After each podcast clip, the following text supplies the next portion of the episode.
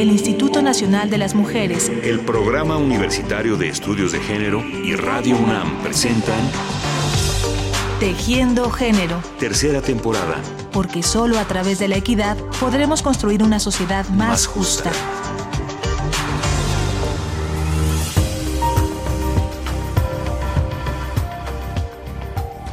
Hay arte feminista tan variado y cada quien lo define de sus propias maneras, que también hay artistas que no trabajan en colectivo y trabajan de manera totalmente independiente, en trabajo muy convencional y también se asumen como artistas feministas. Entonces yo creo que es una batalla como cada quien con las herramientas que tiene y dándola, ¿no? A mí personalmente me interesa el que tiene que ver más con manifestaciones, el que desdibuja las ah, fronteras entre distintas disciplinas, el que parte de un trabajo colectivo, porque me hace, se me hace que ahí es feminista el trabajo no nada más en temática, sino también en forma, como bien dices, es un trabajo colectivo, ya plantea, pues de entrada nos cuestiona la idea de genio, que es una idea totalmente patriarcal. Hace unas semanas, en estos mismos micrófonos, la escritora Francesca Gargalo se refirió con admiración y elogios al trabajo artístico de la mujer a la que acabamos de escuchar, diciendo con voz muy firme, como suele hablar Francesca, que el trabajo de esta creadora ha acompañado y dado forma a la lucha feminista de México con una fidelidad digna de una artista. Se trata de Mónica Mayer y hoy comenzaremos con ella una serie de programas dedicados al tema del arte y el género. ¿Nos acompañan? Soy Mónica Mayer y soy artista visual, aunque generalmente me defino como artista feminista. Mónica Mayer nació en el Distrito Federal en 1954 y estudió artes visuales en la Escuela Nacional de Artes Plásticas. Desde el inicio de su carrera manifestó su inconformidad con las definiciones cerradas del arte y por tanto desarrolló un enfoque integral en el que, además de performance, dibujos o intervenciones, integró a su producción artística el escribir, enseñar y participar activamente en la comunidad. Es pionera del performance en México y es reconocida como precursora del arte feminista en América Latina. Yo creo que el 20 del, feminismo ya más en serio me cayó estando ya estudiando arte en San Carlos, en la Escuela Nacional de Artes Plásticas, y una compañera dio una plática sobre mujeres artistas. Y al final mis compañeros, que bueno, son los que venían del 68, los artistas progresistas que tendrían que ser solidarios y abiertos, nos dijeron que las mujeres éramos menos creativas porque la creatividad se nos iba en la maternidad, así de científico y así de contundente. Y pues me di cuenta que o hacíamos algo para cambiar el contexto, o de nada servía que fuéramos artistas porque nunca se nos iba a tomar suficientemente en serio. Y de ahí en adelante pues empecé a, a cuestionar todos estos asuntos y a reflexionar sobre el tema.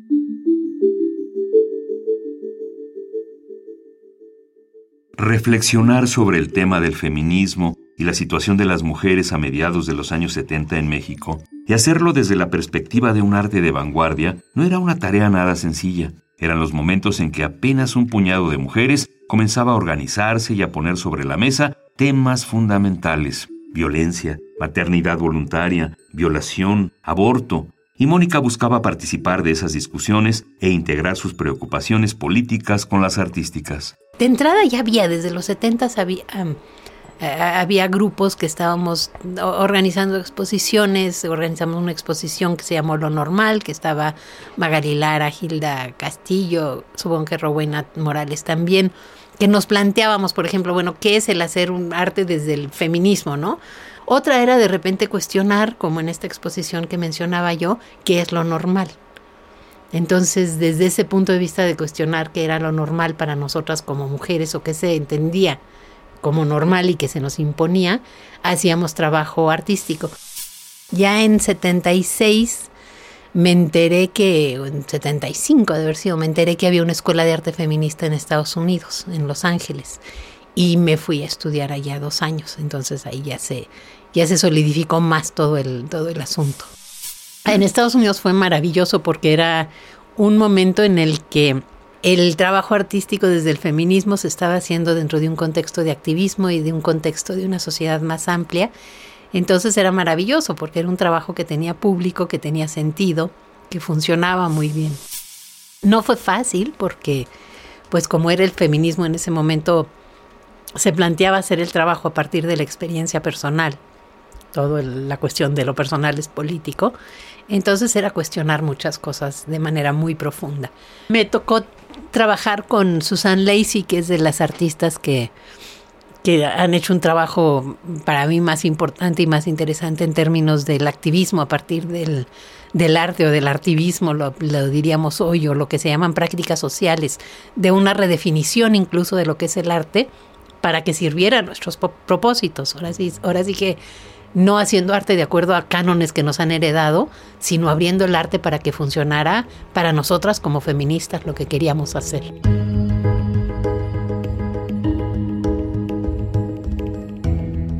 La propuesta que Mónica Mayer trabajó con Susan Lacey tenía el objetivo de visibilizar y disminuir la violencia contra las mujeres dentro de una comunidad y consistió en la organización de eventos públicos, lecturas de poesía, el montaje de una exposición en los aparadores de la calle principal del lugar y la motivación para que las propias mujeres hablaran de la violencia que sufrían. Esta estrategia, la de motivar la reflexión y la participación del público, ha sido una característica de las obras de Mónica y lo puso en práctica en el Museo de Arte Moderno de la Ciudad de México en una emblemática exposición a fines de los 70.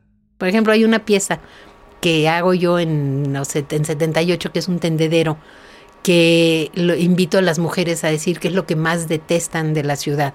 Entonces fue una pieza muy padre en el museo, porque aún siendo museo las mujeres escribían y ponían lo que opinaban y sirvió como, como catalizador y sirvió como un espacio de denuncia. Era muy, muy liberador y muy emocionante estar en un momento de, de decir, bueno, vamos a redefinir el arte para que nos sirva a nosotras, no para nosotras servirlo, servir al arte, ¿no? Sino para que lo moldeemos hacia lo que necesitamos.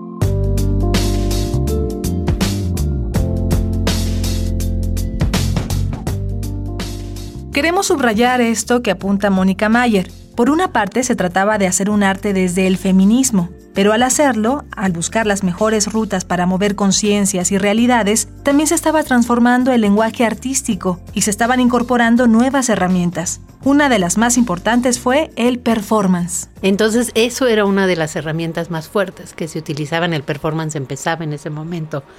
Entonces también era un tipo de trabajo que no traía toda esta carga de siglos y siglos de historia. Entonces podíamos empezar y avanzar por donde queríamos. Un performance es igual que el arte, es el, desarrollo de ideas a partir de, lo que se considera el, pensamiento artístico, que es el que busca muchas, muchas distintas posibilidades en, en la vida, ¿no? El performance es una mezcla de trabajo o un trabajo que tiene orígenes en las artes escénicas, que tiene orígenes en las artes visuales, que tiene que ver con el ritual, que tiene que ver con las, las cuestiones performáticas que hacemos en la vida todo el tiempo, como pueden ser peregrinaciones, manifestaciones, en fin, es todo un campo que tiene que ver con el performance y lo performático. Y de eso, en los 70 se empieza a desarrollar un tipo de trabajo artístico que se conoce como performance art o performance, en el cual eh, los artistas estamos haciendo el trabajo a partir de nuestro cuerpo. Entonces estamos ahí en tiempo, en presencia y en tiempo y en presencia. Es un trabajo que, que, incluye esos, esos elementos, además de los demás que, tiene, que tienen las artes, ¿no? Yo lo explico de una manera más sencilla. Yo creo que los niños lo que hacen es performance. Es el juego, pero con esa capacidad de reflexión y de proceso de aprendizaje que tiene el juego de los niños, ¿no?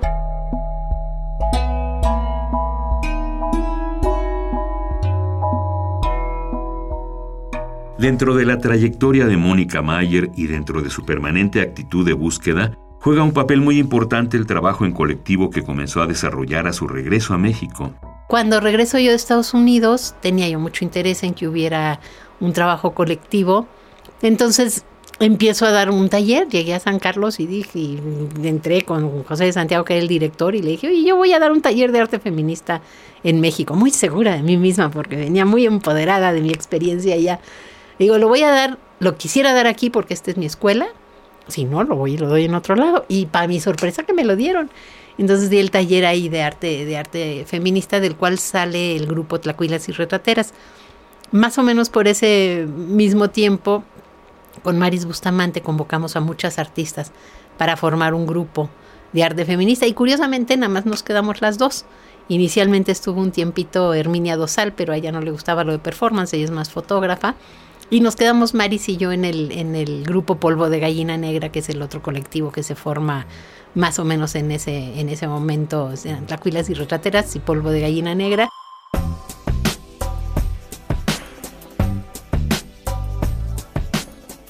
En 1984, el colectivo Tlacuilas y Retrateras realizó un proyecto que marcó un parteaguas en el arte conceptual mexicano. Incluyó performances, una exposición en el Museo de San Carlos, conferencias y una obra de teatro. El tema fue la fiesta de 15 años, toda una institución en la vida de las mujeres mexicanas. Sí, Tlacuilas y Retrateras hizo este, este proyecto que fue la fiesta de 15 años precisamente que está estructurada a manera de proyecto, un poco como eso que platicaba yo hace rato de, de, no un performance ante público, sino todo un proyecto que tenía que ver. Entonces la fiesta de 15 años partió de una investigación muy seria de, de distintos aspectos históricos, políticos, económicos de la fiesta de 15 años. Se invitó a la comunidad artística, a la comunidad que vivía cerca de San Carlos, etcétera. Había como un plan de pensar en los distintos públicos. Entonces ese fue un evento que fue caótico, completamente caótico, del cual hay muy poca documentación, pero que fue importante en México en términos de, y no lo he dicho yo, lo han dicho críticos como Guillermo Santamarina, que es un proyecto fundacional, que a partir de ese momento los proyectos artísticos ya pueden agarrar como por otros caminos aquí en México, ¿no?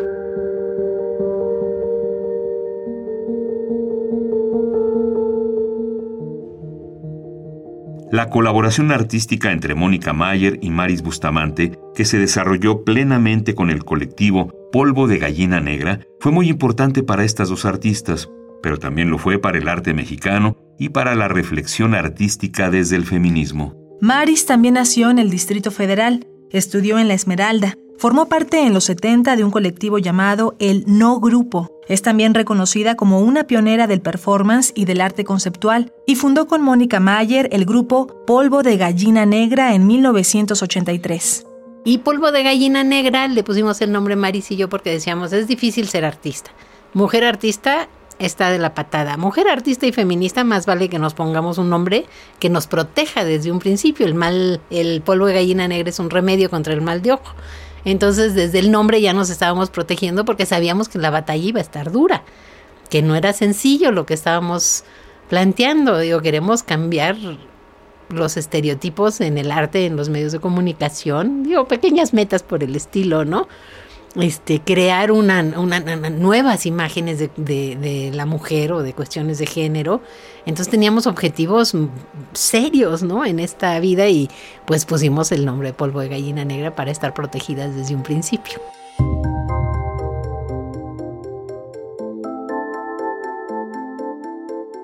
Una de las primeras apariciones públicas de polvo de gallina negra fue durante una manifestación contra la violencia sexual y la violación. Después hicieron un proyecto titulado Las mujeres artistas o Se solicita esposa, y más adelante realizaron un ciclo de 30 conferencias en diferentes centros educativos del Estado de México, en las que hablaban de temas relacionados con el feminismo y con los derechos de las mujeres, pero siempre en un contexto de creatividad y a partir de propuestas visuales que les ganaban la atención de los públicos más reacios. Desde un principio planteamos hacer trabajo que tuviera a partir del sentido del humor porque se nos hacía que estábamos trabajando con temáticas muy difíciles en un país muy machista y que la manera que podíamos acercar al público era a partir del, humor. Entonces eso fue como una de las características.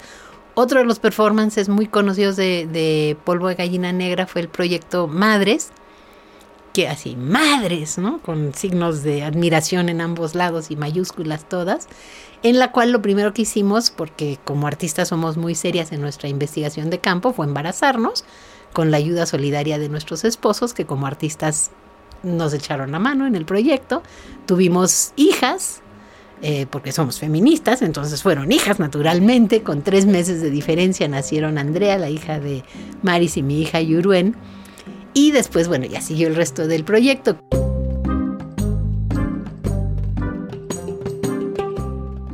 Madres fue uno de los más famosos proyectos del colectivo. Lograron el acceso a la televisión, nombraron al conductor Guillermo Ochoa madre por un día y lo llevaron a cumplir ciertos roles y a vivir una serie de experiencias que les dieron la posibilidad de mover algunos estereotipos y despertar las inquietudes de públicos muy numerosos en torno al tema de la maternidad.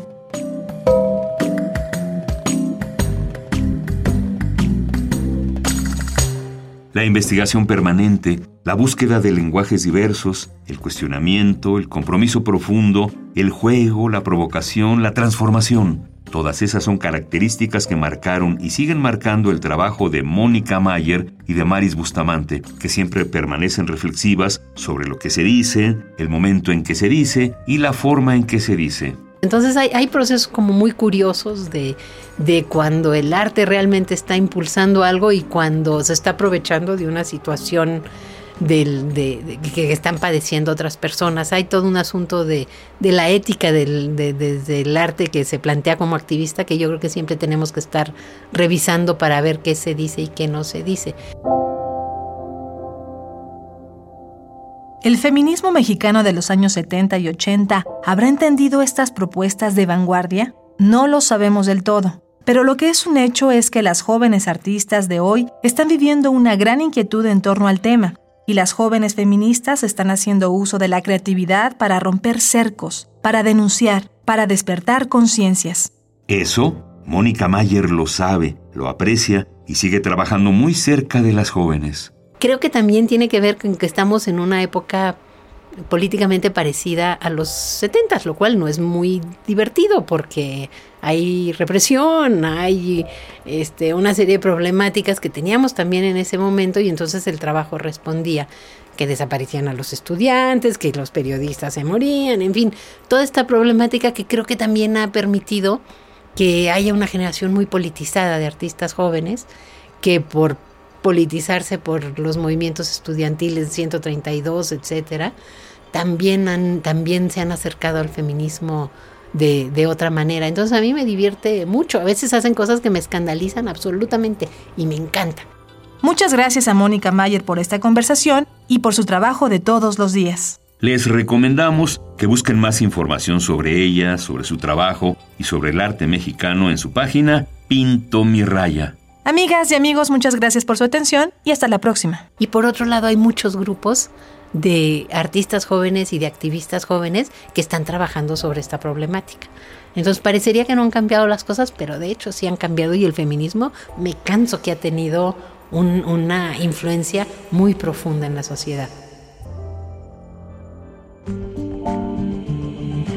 El Instituto Nacional de las Mujeres, el Programa Universitario de Estudios de Género y Radio UNAM presentaron Tejiendo Género. Tercera temporada. Porque solo a través de la equidad podremos construir una sociedad más, justa.